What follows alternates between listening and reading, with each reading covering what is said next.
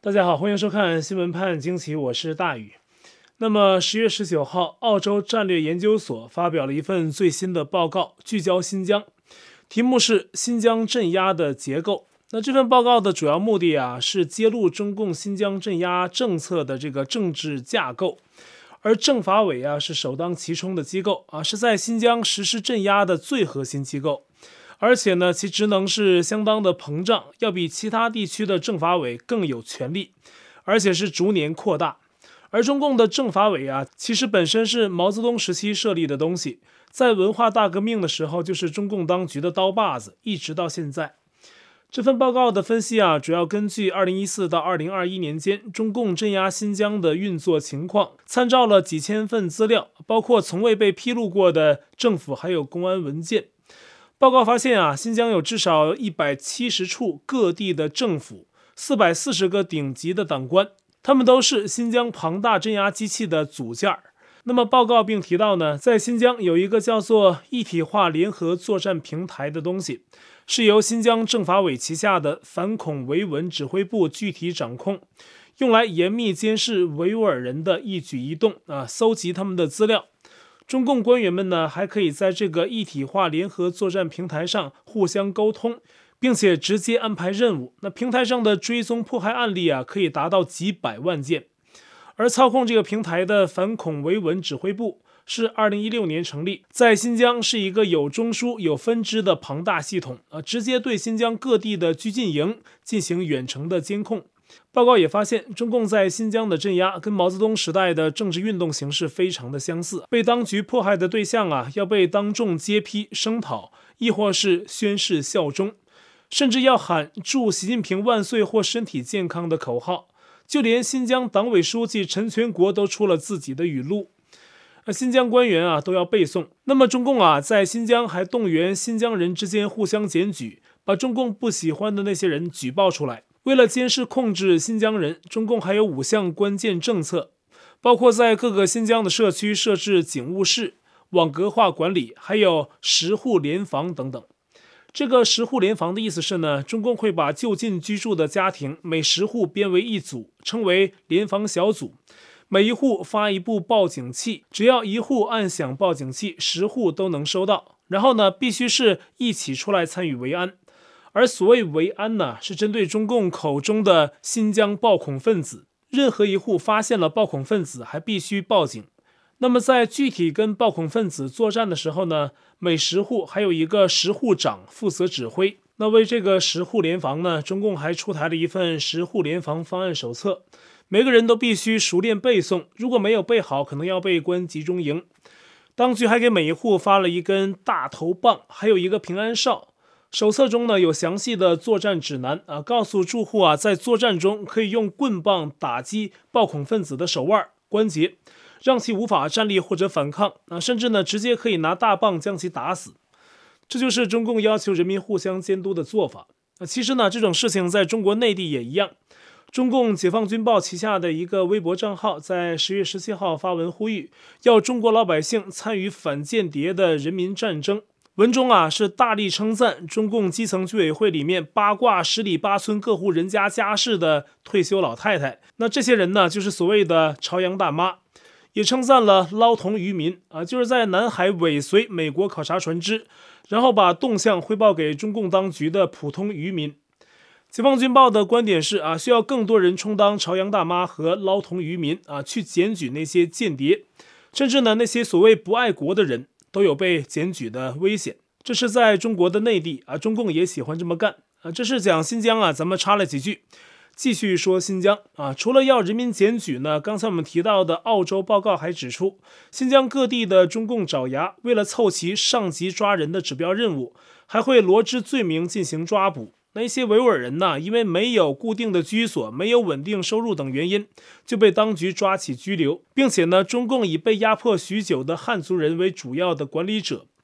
截至今年九月，新疆已经没有任何一个县委的书记是维吾尔人，这也是中共在新疆种族政策的体现。那当局呢，会强迫新疆人啊改变衣装，改变家里具有民族特色的装饰。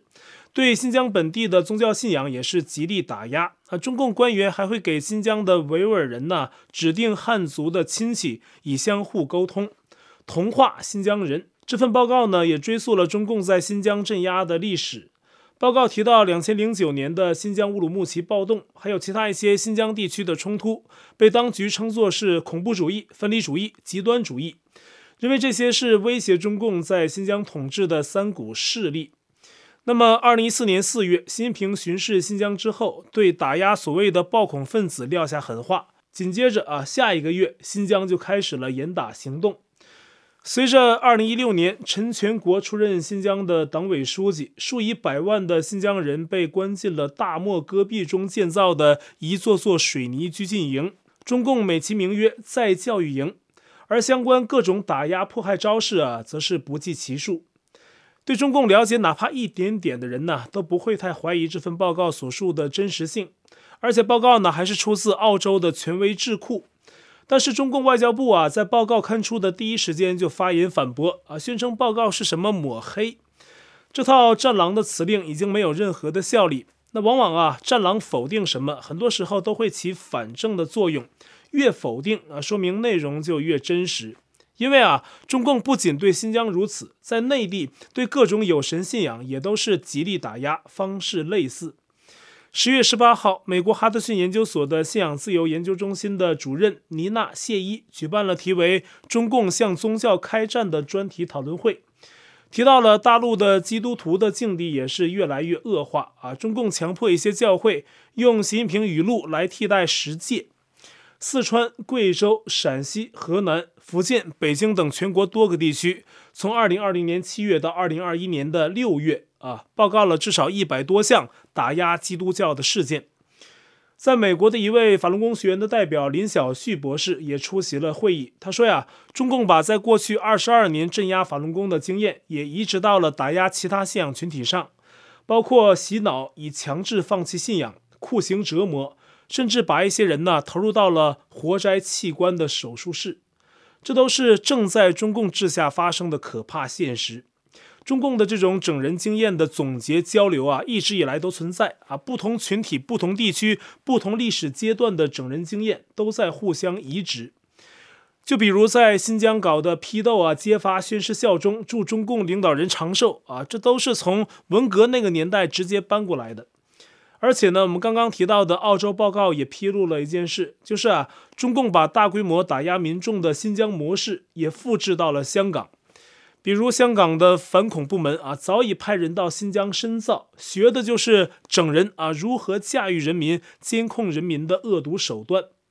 随着国安法进香港，当地的法律环境本身啊，也在一直恶化。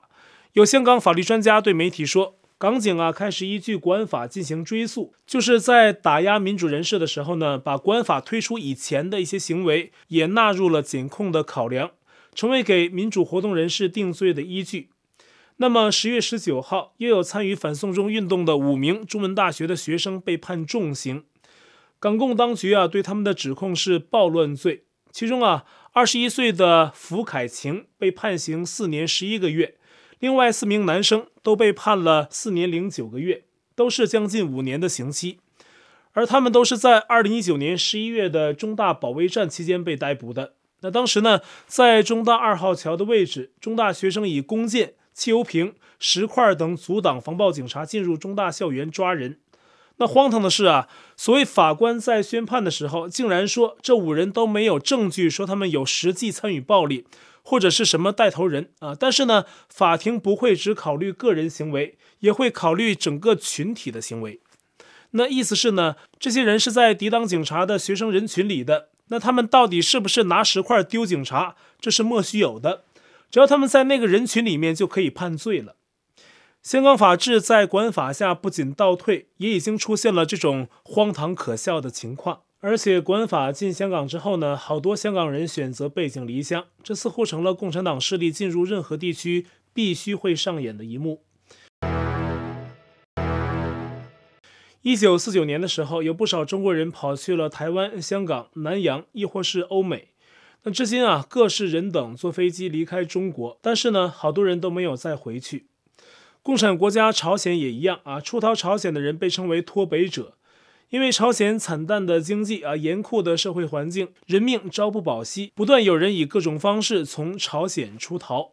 但无奈的是呢，与朝鲜接壤、边境线最长的国家就是中国。可是呢，跑到中国，中共的公安常常是配合朝鲜当局，把脱北者遣送回去。我们常听说啊，脱北者被送回朝鲜，要被酷刑、强暴、劳改，甚至死刑。而一些场面啊，真在我们眼前出现的时候，却不是这几个文字能够形容的。什么是对脱北者的死刑啊？我现在给大家一些概念啊。中共的边防警察，有人曾在跟朝鲜军人交接脱北者的时候啊，看过这些场面。这些呢，我也都亲耳听过。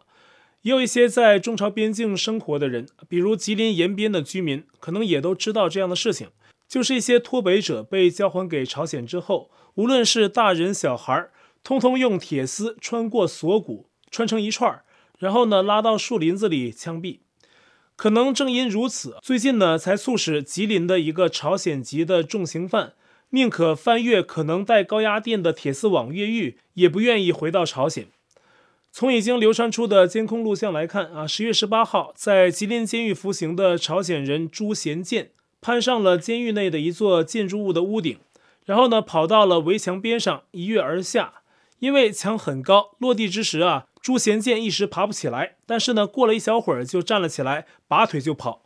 而似乎他的踪迹啊，也被监狱警方发现啊，扔出了疑似是催泪瓦斯的东西，但是已经没什么用了，人已经跑了。这个朱贤建呢，是二零一四年因为偷越国境和抢劫等罪名被判了十一年零三个月，而且呢还要被驱逐出境。他曾在二零一三年刚刚越境进入中国之后，就在中朝边境的图门市某地啊入室盗窃，被发现之后呢，还持刀将受害者捅成了重伤。此后啊，接连作案，入室盗窃或者是抢劫，最终被抓。大陆公安发出的悬赏通告中说啊，朱贤建现年是三十九岁，身高一米六，没有户口资料，逃跑时呢身穿监狱的服装，并说呀，此人是极度的危险。如果有人发现，不要激怒他。同时也说，如果有人窝藏朱贤建，可能会被追究。也有大陆知情人在网上说，朱贤建就是朝鲜人，二零二三年就要出狱了，而一旦出狱呢，就要被遣返回朝鲜，一定是死路一条。可能是正因如此，他选择好时机提前越狱。也有人在大陆网站上提到说，朱贤建是朝鲜退伍的特种兵。按说呢，朱贤建跑到中国，伤了中国的百姓，也不是什么好人。但是呢，他一门心思出逃，却一脚迈进了另一个共产党监狱，这也是够可悲的。就算翻出了监狱的大门，可是进入的却是另一个布满监控摄像头的高科技监狱。在这个高科技监狱，你的言论偏离中共限定范围的行动，都一样是被死死的盯着。除了各式技术监控手段，还有我们刚才说的朝阳大妈和捞童渔民，以及大批的网络五毛水军。有的大学校园里呢，可能还有所谓的学生信息员，都是共产党国家，相同的性质，不同的情形。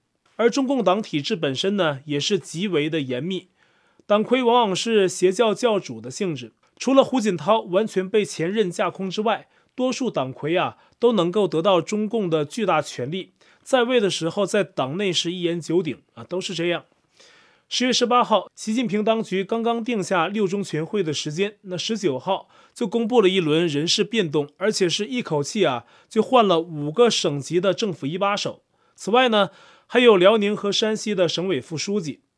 换了一把手的五个省份及其新领导啊，分别是许勤任担任黑龙江省的省委书记，吴政龙是江苏省的省委书记。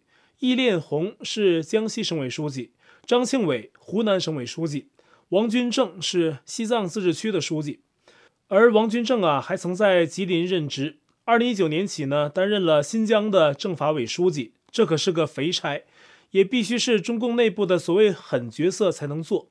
那如今呢，短短两年，王军政啊被直接调到西藏做一把手，那么看上去呢，更像是在新疆见习了两年整人的经验。然后呢，调到西藏执行任务。那他的到来呀，恐怕对藏区的百姓并非好事。而且要知道啊，王军政参与迫害新疆人，在国际上也是出了名的。